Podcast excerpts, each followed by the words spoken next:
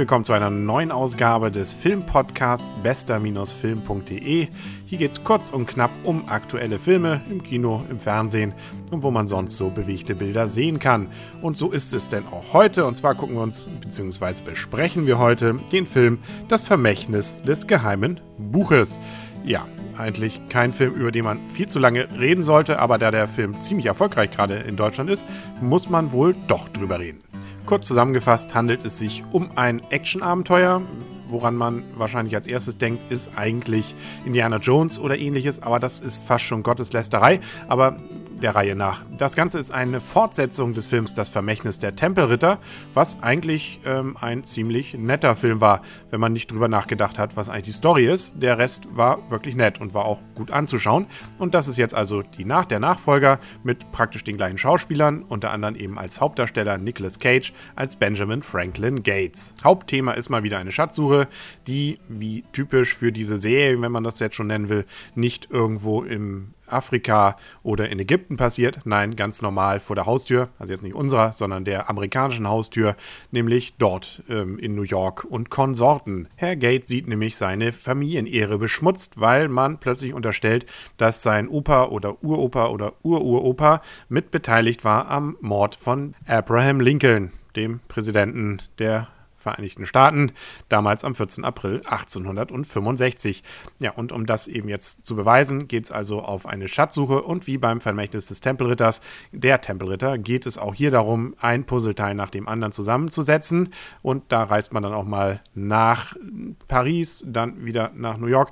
Naja, es geht also rundrum und immer wieder findet sich was Neues und es gibt natürlich auch einen Bösen, der den ganzen hinterher rast und versucht als erster den Schatz zu finden, um den es hier eigentlich dann nachher doch geht geht. Ein Wahnsinns-Goldschatz. Nun gut, dann ist da noch ein bisschen Humor natürlich drin. Eigentlich ist viel Humor drin. Eigentlich viel zu viel gewollter Humor. Auf jeden Fall wirkt das irgendwie alles ziemlich hektisch.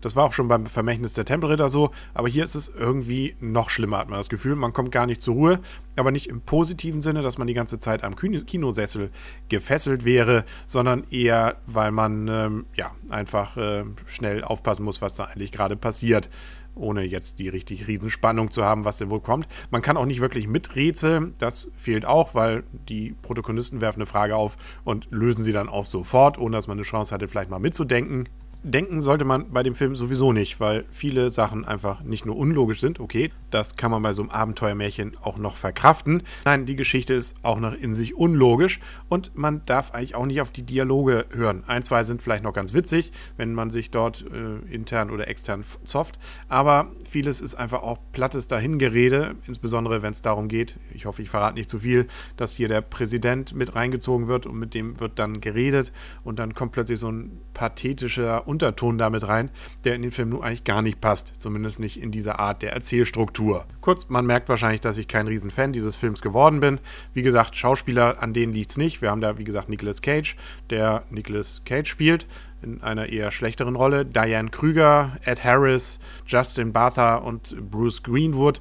Alles Leute, mit denen man irgendwie schon mal im Kino zu tun hatte und teilweise eben auch an besseren Stellen. Wenn man es schafft, tatsächlich für über zwei Stunden, so lange dauert der Film, komplett das Gehirn abzuschalten und sich einfach nur berieseln lassen möchte, dann ist es okay. Also so richtig gelangweilt habe ich mich jetzt auch nicht im Kino. Ein, zwei Stellen waren mir körperlich irgendwie peinlich, weil, wie gesagt, diese Dialoge zum Weglaufen waren. Einige waren dann auch wieder ganz witzig. Und wie gesagt, wenn man einfach nicht mitdenkt und auch nicht in die Versuchung kommt, irgendwas mitzudenken, dann ist es, denke ich mal, ein gar nicht so schlechter Film. Popcorn-Kino eben zum Nicht-Mitdenken. Gut, aber das sei jetzt genug gedacht. Ich denke mal, es gibt trotzdem noch bessere Filme, die man sich angucken kann im Kino. Und vielleicht, und ich hoffe das sehr, werde ich davon nächste Woche dann berichten. Bis dahin, alles Gute, viel Spaß im Kino. Mein Name ist Henrik Hasmann und das war der Podcast von bester-film.de. Und wenn Sie jetzt vermissen, dass man eigentlich an dieser Stelle den kompletten Plot nochmal erzählen sollte, dann spare ich mir das hier, weil der ist sowieso klar. Schatzsucher fühlt sich von seiner Ehre angetrieben, ähm, muss dann auch noch seine Ehe kitten und äh, ist eben auf Schatzsuche. Schatzsuche geht erfolgreich zu Ende und es gibt noch einen Oberbösen, der dabei eine gewisse Rolle spielt. Und jetzt noch zu verraten, ob der überlebt oder nicht, das schenke ich mir, weil das ist, glaube ich, kein Thema, über das man auch nur irgendwo mitreden möchte.